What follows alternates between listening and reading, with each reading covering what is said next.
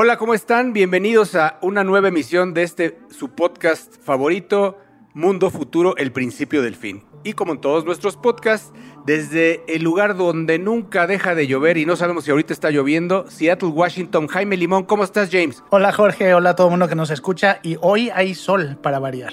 Muy raro, hay sol. Y desde Castro District eh, nos acompaña Mario Valle.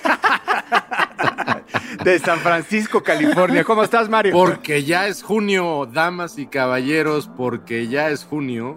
Acá estamos saludándolos desde el arco iris, desde el corazón del norte de California. Ah, cómo me impresionó la primera vez que pasé por fuera de Castro District, que era como la bandera de San Jerónimo, pero la bandera gay a todo lo que daba. Me, encanta, me encanta. Es increíble, es increíble. Es un, es un lugar que es mágico y además es histórico y, y es, no es broma. No es broma. En junio se pone todavía más colorido. Ahí viene el Pride y van a, van a, van a, van a hacer un montón de cosas porque obviamente pues está reabriendo todo, ¿no? Sí, va a coincidir justamente con que ya puede salir a la gente la calle. Mundo futuro. Mundo futuro. Mundo futuro. El principio del fin. Es una producción de Sonoro. Jorge Alor, Mario Valle y Jaime Limón.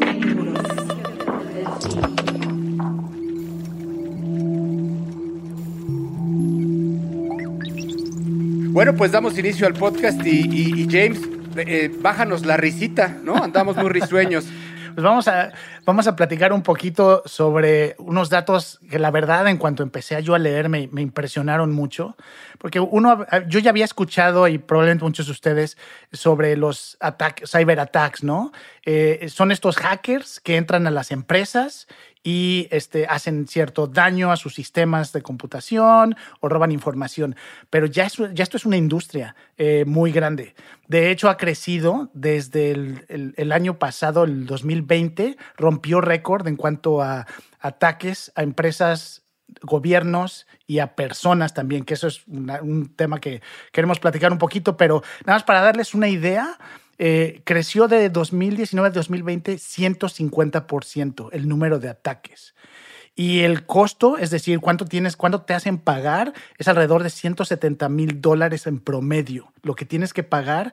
¿Y qué pagas o qué es lo que te hacen? Hay varias, hay varias maneras que pueden atacarte como empresa, como individuo. Uno es que de alguna manera se meten a tu computadora o a tu red corporativa y eh, tienen acceso a tu información y la meten en un sistema donde de pronto tú ya no tienes acceso a tu información, te pide un password para tener acceso y si no das el password te dice que se va a borrar, te contactan y te dicen necesitas pagar la recompensa o y en, cuanto pagues esa recompensa, que en muchos casos es eh, hecho a través de Bitcoin para que no pueda ser rastreable fácilmente. Y si no pagas esa recompensa, pues una de dos, o borran tu información o de plano no tienes ya acceso a ella. Y ahora otra variación que existe es donde también toman esa información, te quitan el acceso a tu propia información y encima de eso entran, la revisan y si ven que tienes algo que puedan compartir hacia el público que te dañaría como persona o como empresa, te dicen, ¿sabes qué? Lo vamos a hacer público si no nos pagas X, X cantidad. Para que se den una idea, esto este, le cuesta a las empresas en promedio, perdón, eh, al año 75 billones de dólares. Esperan que va a ser un eh, negocio para estas, estas este, organizaciones obscuras, eh, un negocio de 6 trillones para este año. Y el 75% de las empresas que fueron encuestadas dijeron que han tenido algún tipo de, ataque. Yo me di a la tarea, James, de buscar en México qué era lo que estaba pasando, porque pues me queda claro que debe de estar el índice más alto en Estados Unidos. Y una nota del economista de hace tres días, no sabemos en qué fecha grabamos los podcasts, pero les digo que desde hace tres días, dice que una de cada cuatro organizaciones mexicanas ya declara haber sido víctima de ransomware, de alguna forma, de alguna u otra forma. O sea, ya ha sufrido algún tipo de secuestro de su información y le han pedido rescate y ha pagado. y ha pagado, porque aquí sí no hay, no hay con quién quejarse, no hay policía, no hay más que pagar en, las, en los términos en que ellos digan. Y esto está, como tú dices, permeando no solo a la, a la grande y a la mediana industria, sino ya está llegando a las pymes y no solo eso, sino lo peor es que puedan acceder y tristísimamente donde va es a las personas de, a pie, las personas de a pie, en donde pueden apoderarse de tu información, de tus fotografías, incluso pueden tomar tu cámara y con eso mismo poderte, la cámara de tu celular y poderte chantajear. Es lo, lo que a mí me escandaliza de los números que acaba de decir Jaime, cabrón, es si anualmente esto vale 6 trillones de dólares, estamos hablando de que este año esa industria negra va a valer más que Amazon, Google, Apple y Microsoft juntos. Sí, y al, final es una combinación de, nada más para aclarar, los 6 trillones es el costo que tiene la industria, no forzosamente es lo que ellos reciben, pero... Eh, pero le está costando al mundo 6 trillones de dólares. exactamente. Y estamos hablando de empresas que gastan muchísimo en, mantener su infraestructura digamos, segura, ¿no? Tienen inversiones en tecnología para cuidarse, pero desde eh, y hay casos sonados muy recientes donde esta compañía que llevaba todo el gasoducto en la costa este de Estados que Unidos. Elevó, Que elevó, elevó los precios del petróleo de una manera impresionante justamente por un tema de esos, ¿no? De hackeo y ransomware. Sí, y, son empresas que de nuevo gastan bastante dinero. Otro, otras, otras cosas que ves también es donde no atacan a la empresa grande, sino a uno de sus proveedores. Entonces, por ejemplo, atacaron una empresa que se llama Quanta Computer, que es proveedor de Apple y que tenía acceso a información privilegiada de Apple y los, este, los amenazaron de soltar esa información. Eh, y, va desde eso hasta, ya sabes, acceso a contratos, ¿no? Hay una empresa que se llama Grofman, Shire, Meiselas y Sachs, que son abogados, pero son abogados de Lady Gaga y Madonna, YouTube, y a ellos lo que les dijeron es que si no soltaban dinero, eh, iban a soltar los contratos e información personal de muchos de estos este, famosos. Entonces, realmente eh, son estos grupos oscuros que ahora se están dedicando a atacar cualquier tipo de, no solo organización, sino también individuo que se preste a eso, ¿no? A mí me parece fascinante, fascinante desde la perspectiva de lo que podría ser. ¿A, quién no le parecía, no le parecería fascinante, aterrador, pero fascinante presenciar el apocalipsis, ¿no? Si tú me preguntas, oye, presenciar el apocalipsis, el fin del mundo, sí, sería fascinante, aterrador, pero sería fascinante. Esto que estamos platicando, a mí particularmente, me da la seguridad de que este mundo primordialmente tiende a irse principalmente al carajo, número uno, y número dos, este, este, este avance tecnológico donde el conocimiento de personas como ustedes y como yo crece a tal grado para que estas personas puedan convertirse en hackers y así como allá afuera hay ladrones que le asaltan a una señora y le quitan el, la bolsa o el bolso. El, monedero. O el monedero, como decía mi abuelita. Así, cada vez más estamos viendo que hay, una, hay un proceso, aunque se rían, de democratización en la educación y en el acceso a el ser un criminal digital, porque antes ser un hacker era de élite. Hoy, este tipo de cosas están empezando a ser una especie de commodity, ¿no? Es delincuencia organizada. Y ahora a eso le sumas tecnologías nuevas como inteligencia artificial, logaritmos, y entonces pueden automatizar esto, que se pone aún peor, ¿no? Porque ya ni siquiera es un hacker buscando a una persona, sino que pueden hacer perfiles y automatizar para buscar eh, a quién atacar, cómo atacar y cómo obtener esa información. Está cabrón. sí, a mí me recuerda, estábamos platicando, eh, esta serie que creo que a todo el mundo nos gusta y nos da miedo, de Black Mirror. El episodio 3 de la tercera temporada a mí me dejó frío, se llama Cállate y Baila, y justo habla de eso, de un grupo de personas que atacan a una persona acceden a su información, y en este caso es información donde alguien tal vez había tenido acceso a pornografía o algo indebido, y acceden a la información de esta persona y hay un chantaje donde los obligan ya sea a pagar o a cometer actividades para no hacer pública esta información. Por eso todas esas personas que me preguntan muchas veces si, si están temerosos quizá de sus, de sus conversaciones en WhatsApp o de, de las fotos que guardan en su celular y que después eh, borran. Y, y- y- tú haces el comentario, no, nunca se borran. ¿Cómo? O sea, sí, no, o sea, nunca se borran. O sea, pero yo la borré, pero nunca se borran, porque nunca vas a saber si realmente dentro de los servidores de, esta, de- de- de Facebook o de Google se ha borrado. Incluso en el último Google I.O.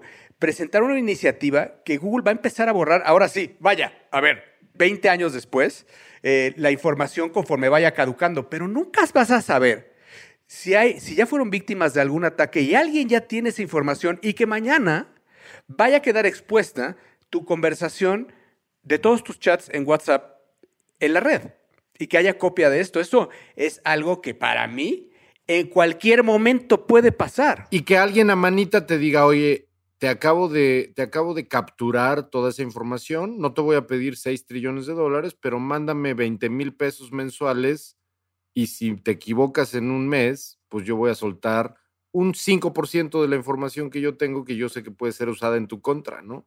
Y entonces es una especie de, de- de- analogía, como bien decías, James, al, al, al secuestro express, ¿no? Donde ahora ya una persona normal, común y corriente, está expuesta a este tipo de riesgo. Sí, no, y coincido con Jorge cuando a mí también me preguntan, sobre todo con mis hijos, yo lo que les digo es, cualquier cosa que subes a Internet está ahí para siempre y, y la puede acceder cualquiera.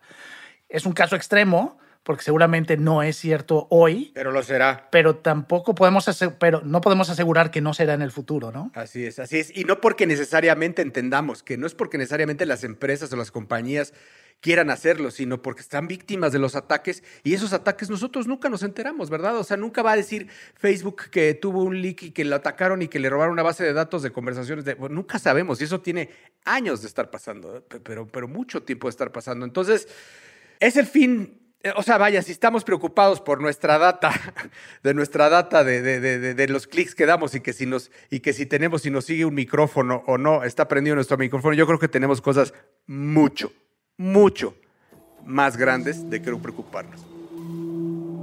Mundo futuro. Bueno, y completamente en otro orden de ideas y pasando de la distopia limón para pasar a un mundo más, más bonito y utópico alor, les voy a presentar un proyecto muy padre que se llama Project Starline, que, que me gustó mucho. Es de Google. Y lo que hace es, eh, para mí es algo que va a cambiar al mundo, porque lo que hace básicamente es que te comunica con una persona de uno a uno detrás de un vidrio. Para ser más claro, es como, como si estuvieras visitando a alguien en, las en la cárcel y está detrás de un vidrio. Es exactamente el mismo fix. Así que la persona con la que estás hablando está reproducida en 3D, en alta definición, detrás del vidrio, hacien- haciendo creer, ah, y con, y, con, y con eye contact. O sea, puedes ver, puedes verlo y él, él te ve y tú lo ves a los ojos.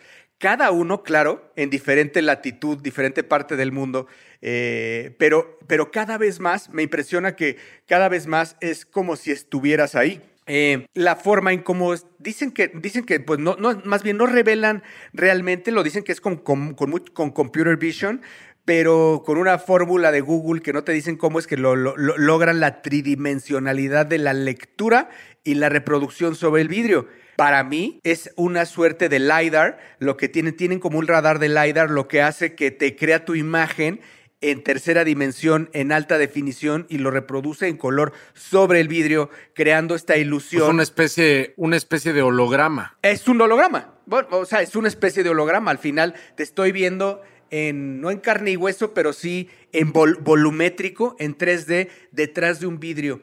Eh, a mí me, encanta en qué puede evolucionar esto, ¿no? Porque si esto es, si estamos hablando de una tecnología que hoy es la prehistoria, ¿no? O sea, hablando de un primer acercamiento de una empresa como Google, eh, estoy, pensando, me lleva a pensar que esto es la prehistoria de algo muy grande, ¿no? Que puedes inclusive, yo estaba pensando en, en- en restaurantes, ¿no? O sea, que pudiera haber en, en el futuro del home office, ¿no? Quizá el futuro de las, de las juntas, de pensar que, que el Zoom, que, que- que como sabemos hoy, pues no- siempre hemos pensado que la forma en cómo va a evolucionar el Zoom, pues tendrá que ser algo así, que emule eh, esta presencia de una persona. Y creo que sobre encima de eso, si además le añades la posibilidad de crear personas, entonces podrías tener interacciones con este, este, llamémosle cristal frente a ti, donde puedes estar hablando con tal vez una persona real, como mencionaba eh, Mario, un holograma, pero también podrías tener personas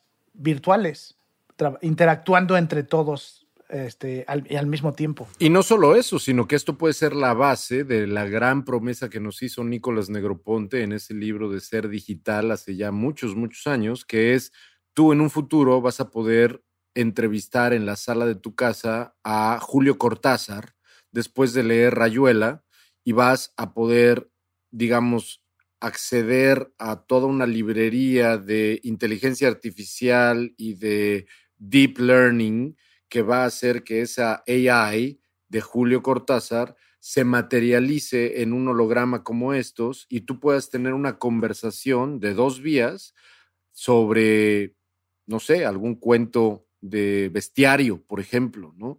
Esa es una de las cosas que yo creo que a Nicolás de Groponte, que cuando lo explica en este libro de Ser Digital, pues se le olvidó que él está como adelantado 25 años en el futuro y, eso definitivamente no ha sucedido, ¿no? Y, a lo mejor estamos muy cerca, o por lo menos un poco más cerca de que suceda. Esto hay que decirlo, hay que, él, él, él habló de eso, es un poco como la analogía de los touchscreen que hizo en 1984 todavía no existía una computadora personal como tal y no había una explosión de la, computadora personal y Nicolás Negroponte ya estaba hablando del touchpad, ¿no? Y de, los, y de los screens con touch que iban a ser como los del iPad. Bueno, de igual forma, en 1998, él escribe Ser Digital y habla de que tú vas a poder entrevistar un holograma. Esto que cuenta Jorge me recuerda que a lo mejor en una de esas finalmente nos vamos acercando a ese futuro, ¿no? Así es, yo, yo lo veo así. Justo ahora, pensaba en, en, que las cosas nos, nos van a llevar ahí. Eh, hoy estamos acercando personas, pues, como lo plantea Google, es eh, acercando personas, acercando las emociones, el amor, la fraternidad, de acercar a dos personas que se quieren como si estuvieran ahí, porque lo que claimea es que es ah, high definition y, y, con, que con esta tecnología lo, hace posible. Que dice, por cierto, que les iba a decir que es Computer Vision, Machine Learning, Spatial, Spatial Audio and Real-Time Compression y, su, y entre comillas su Breakthrough, su breakthrough Light Field Display System, que no dicen qué es, pero yo creo que es LiDAR, debe de estar basado en LiDAR, que es el que crea el, mapa de la persona. ¿no? Pero sin duda... Sin duda, Mario, creo que, que la cristalización de, de los avatars o de las inteligencias artificiales es algo que estaremos viviendo, o sea, de alguna forma los humanos en los próximos años, ¿no? Viviendo, viviendo estas suerte de hologramas y conviviendo con ellos eh, diariamente, eh, con, algo que te guste ver y que te guste escuchar, ¿no? A una inteligencia que seguramente eh, tú, una inteligencia que, que es tu consejero y que tú das por hecho que es alguien más inteligente que tú, ¿no? Algo muy, muy loco. Sí, imagínate además, por ejemplo, en eh, usos comerciales, ¿no? El poder llegar a tu sucursal de banco si es que tienes que ir. Pienso yo, por ejemplo, en mi mamá que no utiliza la computadora, le cuesta mucho trabajo las apps todavía. Ella todavía va al banco físicamente a hacer sus trámites llega y se para enfrente de este cristal donde puede ser a lo mejor una persona vía remota o puede ser una persona virtual, eh, pero parada frente a ella, donde la interfaz entonces es muy amable. Mi mamá no tiene que tocar ningún botón, no tiene, puede hablar con esa persona, puede interactuar y la persona no existe en esa, en esa sucursal bancaria, ¿no? Entonces creo que muchas de esas interacciones personales que requieren hoy alguien físicamente ahí podrían mejorar y pensando sobre todo en esas soluciones comerciales donde podría haber dinero para eh, empezar a ejecutarlo y hacer pruebas de esa manera. Claro. los doctores, por ejemplo, moverte un consultorio, no sé si eso aplica, o podría ser este, estar en terapia con un psicólogo y que lo estés viendo ahí, ¿no? Eh, eh, creo que eso, eh, eso también pues, disminuiría las distancias y, los desplazamientos. Sí, porque hoy lo que quedó muy claro es que, eh, y hay varios estudios que se hicieron ahorita durante la pandemia, que la gente no aguanta mucho tiempo de interacciones en, Zoom o vía la pantalla. La gente no solo se cansa, es, creo que lo, lo, máximo que puedes poner atención e interacción son 20 minutos y hay un desgaste físico y mental de las personas cuando pasan más de cuatro horas en, en, llamada, en videoconferencias. Entonces necesitamos interfaces como esas, donde, y como explicabas tú, con tanta tecnología que sientes que la persona, la otra persona está ahí junto a ti. Así es, punto para home office, un punto más para home office, no se, no lo dejen de seguir, eh, les vamos a dejar las ligas en nuestro website que pronto estrenaremos. Eh, el, el, proyecto se llama Project Starline de Google. Y también en otras noticias no menos importantes y también muy alegres, es que estamos de manteles largos en Mundo Futuro. Y estamos súper orgullosos porque una de las cosas, quiero decirlo a título personal, que más me ha impresionado en las últimas horas, porque ya ahora ya no hablamos de días, hablamos de horas, es que vi una galería virtual de NFTs, de arte NFTs. Entonces, esta galería puedes caminar como si estuvieras en un museo de primer nivel en el mundo, en el museo más bonito que se puedan imaginar. Ahí vas a estar caminando y tal cual como ven ustedes las piezas de un museo colgadas en la pared, ahí van a ver piezas digitales hermosas, eh, que, se puede, que van a ver los colores reales, si las piezas digitales se mueven, se mueven, van a ver esculturas y van a poder leer en la pared, como lo ven en todos los museos, quién es el artista, cuándo se produjo y cuántos ETH, Ethereums cuesta, porque también hay venta. Pero ¿por qué estamos tan contentos? Sí, Jorge, hay que presumir además que, que nos tocó una demo, nos tocó una demo personalizada. Personalizada fuimos las primeras personas en el mundo que pudimos ver ese museo y que hicimos una caminata. Pero ¿saben por qué? Porque ni nada más ni nada menos que nuestro amigo, hermano y conductor de este podcast, Mario Valle, es quien la hizo posible de, con mucho esfuerzo, trabajo detrás y del cual estamos muy orgullosos. Sabemos que le vamos a ir, que le va a ir muy bien. Es algo único en el mundo. Es el primer, la primera persona que está haciendo algo similar y creo que es digno de que él mismo sea quien nos lo platique. Muchísimas felicidades, hermanito, y esperemos que esto te traiga muchas cosas muy positivas. Mil gracias, mil gracias. Efectivamente, muy contento y sobre todo muy contento de haberles dado la primicia a ustedes tres, a Emilio, a Jaime, a Jorge, mis compañeros de Mundo Futuro, porque al final del día, pues estamos aquí explorando justo en conjunto qué es o de qué se va a tratar ese futuro. Yo estoy convencido que una muy buena parte del futuro se trata, y ustedes lo saben, el tema que más me apasiona es esta construcción de metaversos, esta construcción de lo que el famosísimo Edward, Edward Castronova nos decía a principios del siglo XXI, por ahí del 2003,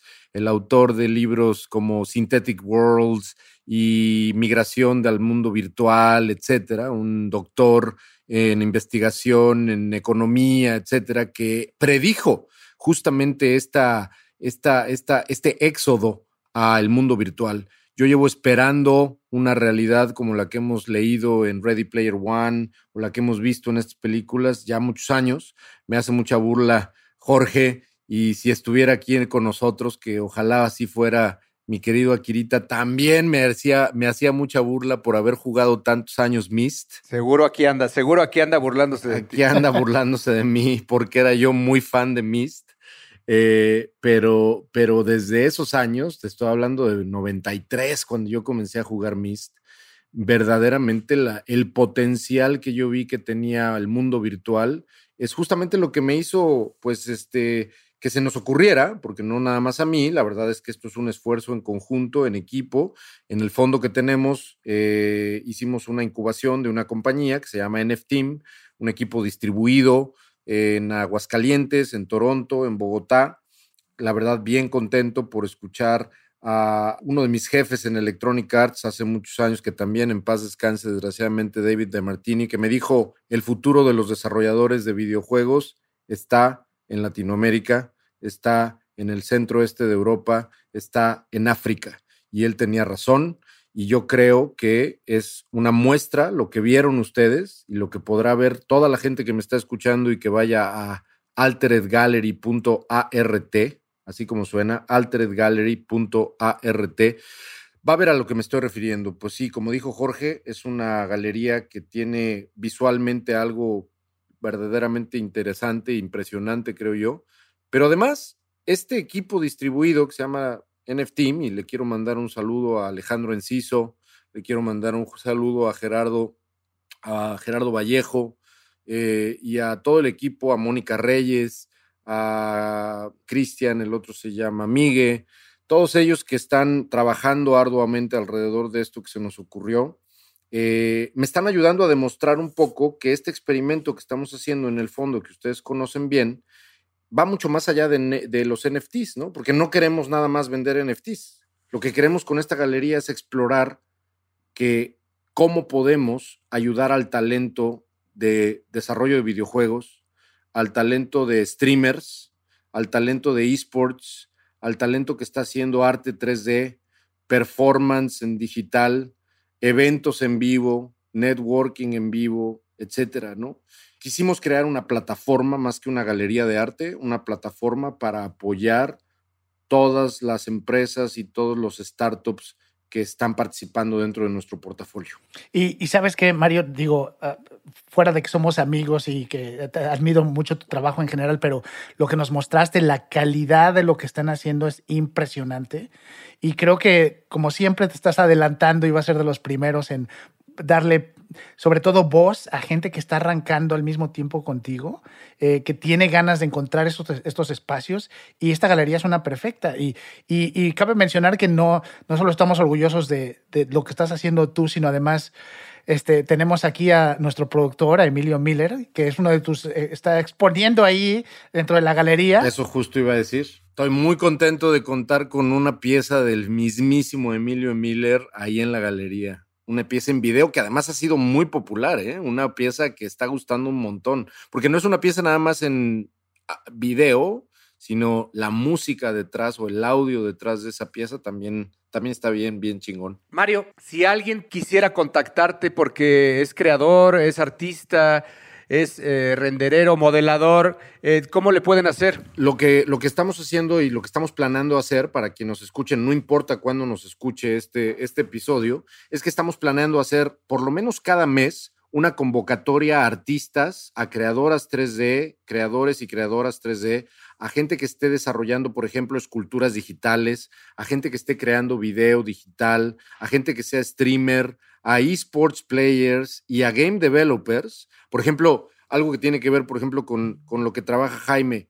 Estamos súper abiertos a abrirle la puerta a creadores, por ejemplo, de mods y de cosas que tengan que ver con Minecraft, por ejemplo, ¿no? Y exponer en la galería sus pequeñas experiencias o las pequeñas como generaciones de contenido que hagan, ¿no? Por ejemplo, o algún desarrollador de videojuegos independiente que solito, a lo mejor imagínate tener una Arcadia, ¿no? Unas chispas ahí en una, una, especie de sala con, con, con arcades, donde tú puedas entrar y en realidad virtual jugar videojuegos 2D hechos por desarrolladores de videojuegos que a lo mejor pues van solos, ¿no? Y no tienen un equipo detrás y que se tardaron a lo mejor cuatro meses en hacer un videojuego y que no tienen dónde distribuirlo, no tienen dónde enseñarlo y pues lo van a enseñar en esa galería, ¿no? Completamente gratis y completamente, completamente, digamos, como abierto. Entonces, ese es el sueño, lo queremos hacer y la manera en la cual lo vamos a hacer es haciendo una convocatoria mensual aproximadamente para invitar a todos los creadores, no nada más artistas criptoartistas, etcétera, sino a todos los creadores a que metan y manden su proyecto. Esto es en alteredgallery.art, alteredgallery.art. Échense una vuelta.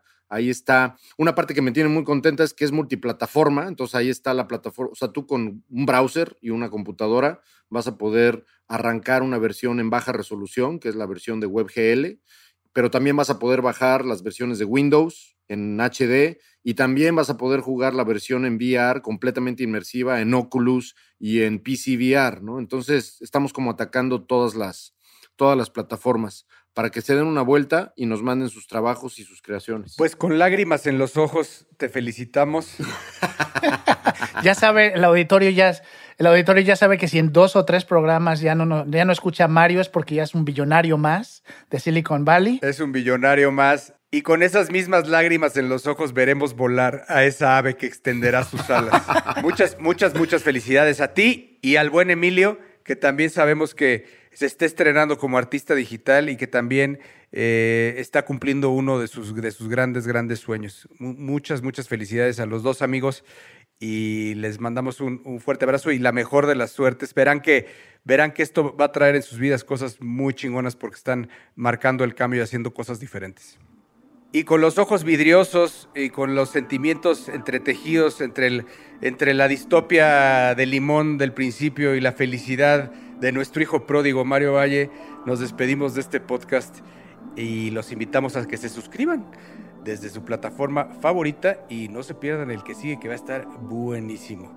Muchas gracias, nos vemos James, nos vemos Mario, Emilio. Nos vemos, gracias a todos. Un abrazo. Bye.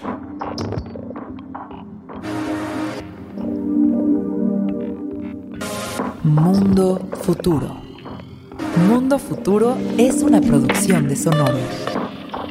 Suscríbete a Mundo Futuro en Spotify, Apple Podcasts o en tu plataforma predilecta de streaming.